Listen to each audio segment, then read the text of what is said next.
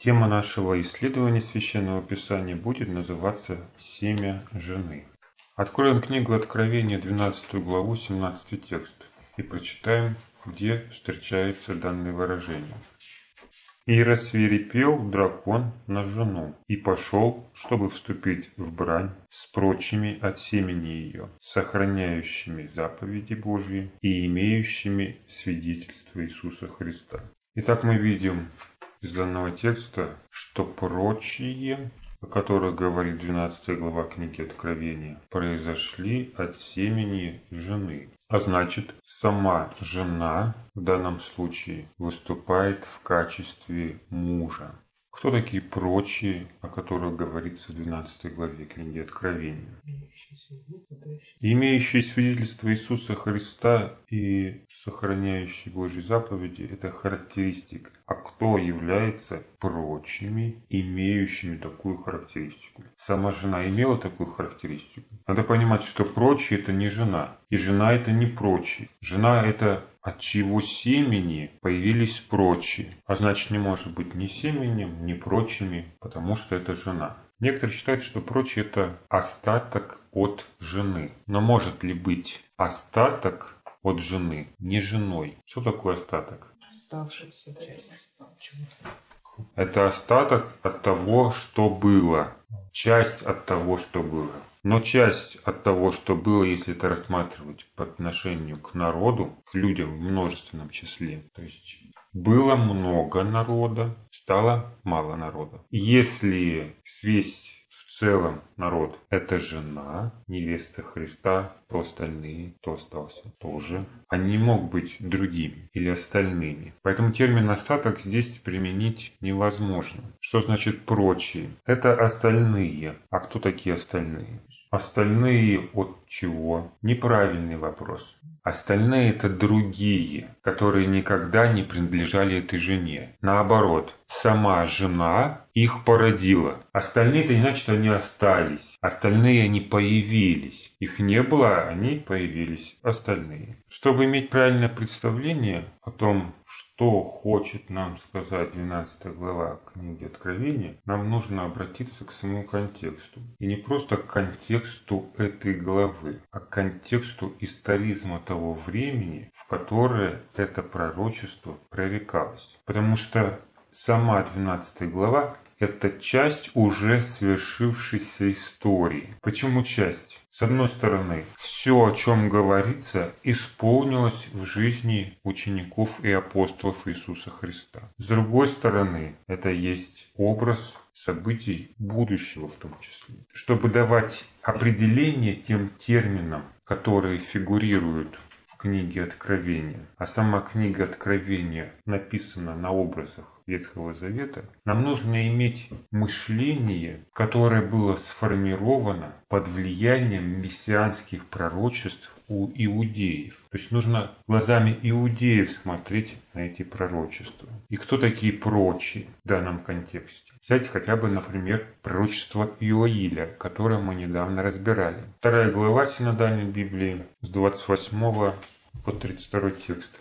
И будет после того излию от Духа Моего на всякую плоть, и будут пророчествовать сыны ваши, и дочери ваши, и старцам вашим будут сниться сны, юноши ваши будут видеть видения. И также на рабов и на рабынь в те дни изолью от Духа Моего, и покажу знамение на небе и на земле, кровь и огонь из толпы дыма. Солнце превратится во тьму и луна в кровь, прежде нежели наступит день Господень великий и страшный. И будет всякий, кто призовет имя Господне, спасется. Ибо на горе Сионе и в Иерусалиме будет спасение, как сказал Господь, и у остальных, которых призовет Господь.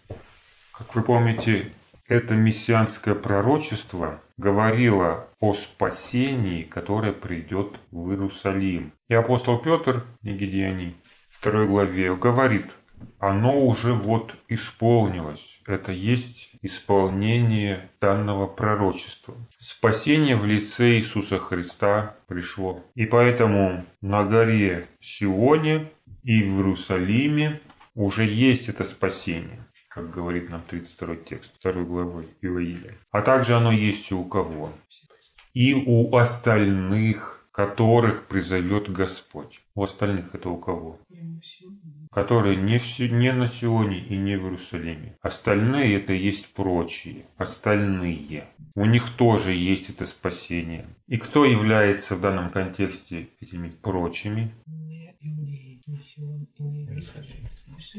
Те, кто не относится ни к Иерусалиму, ни к горе Сиону, кто туда не ходит. В данном случае речь идет о язычниках. То есть есть Сион и Иерусалим, куда собирается народ Божий, а есть остальные прочие. Мессианские пророчества делят людей на своих и чужих. Свои – это иудеи, чужие – это язычники. И у остальных тоже будет спасение. Это говорит о том, что спасение придет и к язычникам тоже. Что и произошло по 12 главе книги Откровения. После того, как жена родила младенца мужеского пола, и дитя ее было восхищено к Богу, дракон воздвигает гонение на жену. Она убегает от нее в пустыню. И когда ему не удается добраться до жены, он вступает в брань, как мы читали, с остальными от семени ее. То есть, если жена в данном случае является источником этого семени для других народов, для прочих народов, то она в данном случае выступает в качестве мужа. А тогда кто выступает в качестве женщины, той, которая это семя принимает? Получается остальные, то есть прочие. И дальше, если мы будем рассуждать в этом же ключе. Если это женщина, которая выступает в качестве мужчины, в качестве мужа для остальных, сама является женой, то значит она сама должна была это семя принять. То есть, с одной стороны, она так, кто дает это семя, а с другой стороны, прежде всего, та, которая это семя приняла. И сразу в двух качествах она выступает. Для прочих она выступает в качестве мужа, в то же время как сама является женой той, которая это семя приняла. И от кого она приняла это семя? От Иисуса Христа. Он является ее мужем. И в свою очередь семенем кого? Отца. Та же самая мысль звучит и в учении апостолов. Принцип, который заложен в эти образы. Откроем первое послание апостола Петра, вторую главу. Четвертый, пятый текст. Апостол Петр пишет нам. «Приступая к нему, камню живому, человеками отверженному, но Богом избранному драгоценному. И сами, как живые камни, устрояйте себя дом духовный, священство святое, чтобы приносить духовные жертвы, благоприятные Богу и Иисусом Христом. Итак, давайте подробнее разберем этот образ, который здесь представлен. Мы видим живой камень, людьми отверженный, Богом избранный, драгоценный. Что это за камень? В данном случае апостол Петр пишет о Христе. Можем прочитать, как эта мысль звучит в послании Ефесян, второй главе. Здесь уже речь идет о прочих. С 19 по 22 текст. Итак, вы уже не чужие, не пришельцы, но сограждане святым и свои Богу, быв утверждены на основании апостолов и пророков, имея самого Иисуса Христа краеугольным камнем, на котором все здание, слагаясь, стройно возрастает в святый храм в Господе, на котором и вы устрояетесь в жилище Божье Духом. Таким образом, этот камень о котором пишет апостол Петр, и есть Иисус Христос. Как говорит нам следующий текст второй главы первого послания Петра. «Ибо сказано в Писании, вот я полагаю в Сионе камень краеугольный, избранный, драгоценный, и верующий в него не постыдится. Первое послание Петра, вторая глава, шестой текст. Но кроме того, что мы имеем камень, который есть камень краеугольный, Петр называет камнями и верующих в Иисуса Христа. Седьмой текст. Итак, он для вас, верующих, драгоценность, а для неверующих камень, который отвергли строители, но который сделался главой угла, камень преткновения и камень соблазна. Назначение краеугольного камня состоит в том, чтобы держать на себе главный угол, от которого будет строиться все здание. Но сам этот камень не является фундаментом. Нет здесь такого понятия. Да. Хотя все здание утверждено именно на нем. Почему? Потому что угол на нем стоит. И другие камни, из которых устрояется данное сооружение, подгоняются под размер этого краеугольного камня. Поэтому и написано, и сами, как живые камни устрояйте из себя дом духовный. Краеугольный камень нужен там, где есть строительство здания. Но не все здание это Христос. Это здание состоит из других камней, краеугольным камнем которого является Христос. Поэтому написано «и сами вы». А что значит «вы сами»? Краеугольный камень является основанием и задает параметры для других камней в строящемся здании. Камни кладутся на этот камень, и в то же время другие камни должны соответствовать этим параметрам. Но не каждый камень ложится на краеугольный. Вы сами в данном контексте. Это не означает самостоятельно. Вы как-нибудь сами. Вы сами, это значит и так же, как Христос. Вы как и Христос. А что вы должны делать как Христос? Устроять этот дом из себя. Вот Христос устроил этот дом из себя, стал этим камнем. А вы должны на него равняться и быть в этом смысле таким же, как и Христос. А что значит быть как Христос при строительстве данного здания? Это значит, равняясь на Христа и самим быть основанием и указанием для этого строительства. То есть каждый ряд кладки утверждается на предыдущем. Не все кладутся на краеугольный. Поэтому в послании Ефесиным мы видим в качестве основания не Христа, а кого? Быв утверждены на основании апостолов и пророков. То есть апостолов мы видим в этом основании. Имея самого Иисуса Христа краеугольным камнем. Таким образом, кроме того, как говорит дальше нам апостол Петр, вы не просто дом духовный, но еще что? Священство святое. А что это значит? Роль священства состоит в чем? В том, чтобы быть семенем для других. Упрощенно учить, открывать Бога остальным, прочим, если хотите. То есть они сами, с одной стороны, утверждаются на основании, а с другой стороны, сами являются основанием. Они и дом, и священство одновременно. И те, кто стоят, и на ком кто-то держится. Таким образом, они выступают сразу в двух качествах. В качестве жены и в качестве мужа. В качестве жены они для краеугольного камня являются ведомыми, опираются на него, равняются на него, а в качестве мужа, когда являются примером и основанием для других. Но все ли могут стать этим священством и войти в это основание? Должны все, но могут только те, кто соответствует параметрам треугольного камня. Строительство на Святой горе отличается от строительства, которое было в Египте. В Египте, как вы помните, делали кирпичи. И принцип подготовки строительного материала другой. Кирпичи делаются сразу определенного размера, который должен соответствовать проекту. И когда они обжигаются, изменить их уже невозможно. Они используются такими, какие есть. То есть получились кривые, ну, что делать? Либо выбраковывать, либо использовать то, что есть, да? Но в данном примере фигурируют камни, а не кирпичи. Устрояйте из себя – это не просто встать на это основание. Это значит соответствовать тем критериям, который задает данный треугольный камень. Христос пришел и показал как нужно жить. Его жизнью прожили апостолы. Они прошли его путем. И теперь они могут стать основанием, частью этого основания для данного здания. кто не соответствует этим параметрам, уходит назад в каменоломню. Там производится грубая обработка породы. По месту обрабатываются уже детали, подгоняется под определенный размер. Как же тогда до Иисуса Христа могло быть построено это здание, если этого краеугольного камня не было? Что, во-первых, строится? Давайте сначала ответим. Дом. Что это за дом? Храм. Храм какой?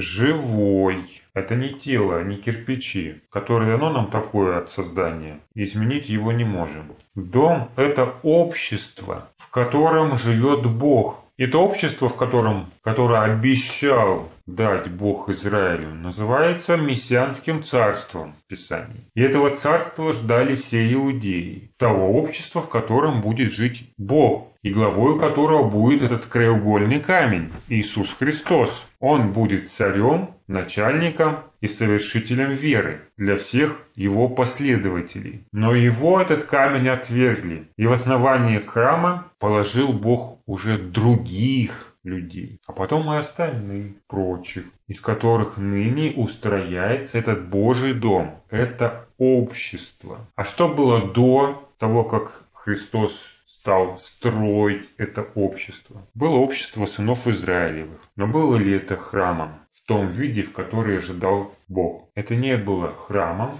это было подготовкой к этому храму. И когда верующие устрояют из себя дом духовный, это не означает, что они уже находятся в этом здании, в этом обществе. Имея для себя Иисуса Христа краеугольным камнем, они ведут работу над собой, чтобы этим камнем встать на это основание, то есть соответствовать этим параметрам. И хотя автор послания Ефесина пишет, что вы уже утверждены, то есть поставлены, да, фактически ведется еще работа в первую очередь для кого? Для тех, о ком он пишет, остальных, которые были рождены от этого семени, на котором все здание, слагая стройно, возрастает, возрастает святый храм в Господе, на котором и вы, вы устрояетесь в жилище Божье Духом. Так что, утверждены или все-таки вы устрояетесь? Вы устрояетесь означает, что над вами ведется работа, чтобы вам стать этим камнем в этом жилище. То есть уже избраны камни, да, но они будут поставлены это основание только тогда, когда будут соответствовать этим критериям. Без раствора, без штукатурки они должны встать встать на свое место в этом здании. И так, чтобы не требовалось никакой дополнительной доработки или обработки этой стены. То есть как влитые должны стать. В свою очередь, если они не встанут твердо на это основание, могут ли они быть основанием для других? То есть, представляете, если шатается камень, то будет ходить и вся кладка. Такие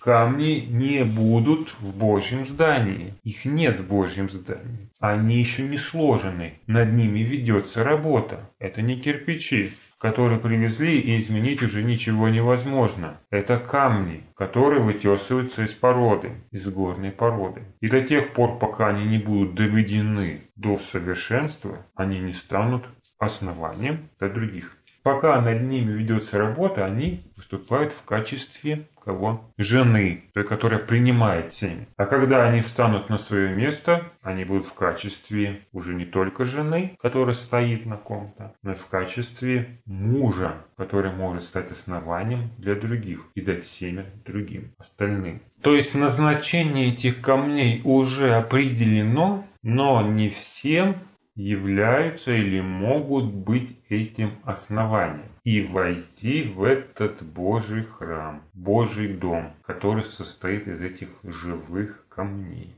Возвращаясь к Откровению 12 главе. «И рассверепел дракон на жену, и пошел, чтобы вступить в брань с прочими от семени ее. Сохраняющими заповеди Божьи и имеющие свидетельство Иисуса Христа. Прочие в данном контексте не выступают еще в качестве мужа. Они выступают в качестве жены. Но как тогда жена может быть рождена от семени? Ей же нужно родиться от кого? От женщины. Написано прочие от кого? Почему прочие тогда от семени, а не от жены? Ведь рожает-то не муж, да, а женщина. И здесь мы можем видеть, что библейские образы не соответствуют человеческой физиологии. То есть жена никогда не может стать мужем, если это не трансгендер какой-нибудь. Или быть одновременно женой и мужем, да, чтобы иметь семью. Библия не проводит этих параллелей с физиологией.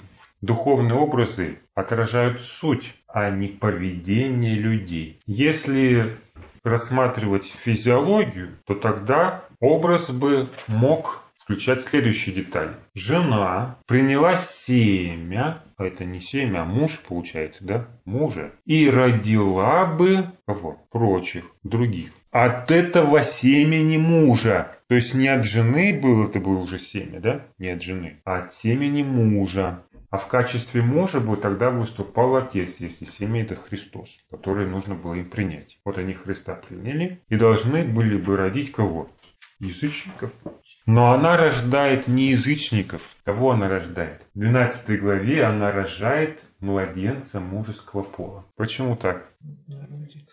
Потому что этому обществу нужно было созреть для того, чтобы родился чтобы пришел в мир Христос. Там написано, что не семя, да, она родила, обратите внимание, не семя родила, от которого потом произошли прочие, а родила младенца. Младенец, который был восхищен к Богу. Семя уже было еще до жены, и это семя породило плод. Но плод в данном случае это не язычники, потому что плодом в Библии называется другое качество характера человека. И эти образы не должны пересекаться. Плод – это результат изменения самого человека. А прочее – это не плод. Жена была готова и родила в мир Спасителя. Она была готова для того, чтобы он пришел. Также в последние дни жена должна приготовить себя, чтобы Христос пришел. Но язычники никогда не были этим плодом. Они не могут быть этим плодом. В этом образы соответствуют принципам Писания, а не человеческой физиологии. Как и с семенем Отца то же самое происходит. Кого рождает Бог? Слово Он рождает. Вот это Слово, это и есть то семя, от которого потом будут рождены миры. То есть семя рождает. И здесь тоже семя жены рождает. И когда жена в лице людей принимает это семя Христа, она сама становится источником этого семени для других. И это уже ее семя рождает остальных. Как Христос говорит, что верующий в меня сделается источником воды живой, текущим жизнь вечную. С одной стороны, он говорит Евангелие Иоанна, что он сам является этим источником. Но тот, кто будет пить из этого источника, сам станет источником этой воды. То есть принимающий это семя сам станет семенем для других. И в данном случае семя это что? Слово Божье. Понятно, что именно Слово Божье рождает остальных, а не сама жена. То есть, когда мы проводим именно духовные параллели, тогда все понятно, но когда мы начинаем зацикливаться на физиологии, это нарушает весь символизм. И это слово чье? Слово отца. А написано это семя жены. Видите? То есть слово-то Божье, но источником в данном случае выступает этого слова жена. А для жены, в свою очередь, источником этого слова стал Спаситель, Мессия. А для него кто стал этим источником живого слова? Отец. И получается, что то слово или то семя, от которого рождаются остальные, это, собственно, семя жены, но это семя Божье, потому что это не ее собственное семя. Все от Отца исходит и приходит к Отцу. Но в каком случае она может стать источником этого семени? Именно Божьего семени, а не своего собственного. Ведь если она возьмет на себя полномочия Бога, она выступит в качестве кого? Мужа, который осеменит остальных. Но а будет ли это то семя? Будет ли это Слово Божье? От чего это зависит? Вернемся к примеру созданием. В каком случае сам Христос будет краеугольным камнем для каждого камушка в этом здании? В каком случае он может быть краеугольным камнем? То есть, с одной стороны, этим основанием и краеугольным камнем для каждого является кто? Сам Христос. А с другой стороны, на ком они стоят? На основании апостолов и пророков. Так кто на самом деле является их краеугольным камнем? На кого они равняются? Христос. Но только в том случае, когда эти камни соответствуют краеугольному. Только тогда, когда камни, из которых слагается здание и являются основанием для других, соответствуют краеугольному камню, который есть Иисус Христос, только в этом случае все последующие камни, которые будут положены, утверждены на этом основании, будут иметь основание Христа. То есть пока камни не лежат на своем основании, они не могут быть основанием для других. Они не могут стать семенем для остальных. В противном случае то семя, которое прольется, это будет уже не Слово Божье, а их собственные слова. Если те камни, которые лежат вокруг строящегося здания, вдруг сделать основанием для других, что это будет? Это будет куча камней, да, сложенных для строительства. Или какая-то другая постройка, но никак не этот строящийся храм, у которого есть свой краеугольный камень. Поэтому будут ли построены дальше здания или не будет, зависит не столько от того, как скоро эти камушки складут друг на дружку. Как складут, так и рассыпятся они, если они не будут определенного размера и параметров. А это зависит от того, насколько эти камни соответствуют заложенному краеугольному камню и встали ли они на свое основание. Это пока все, на что мы сегодня должны обратить внимание. Вопросы мы разберем после перерыва.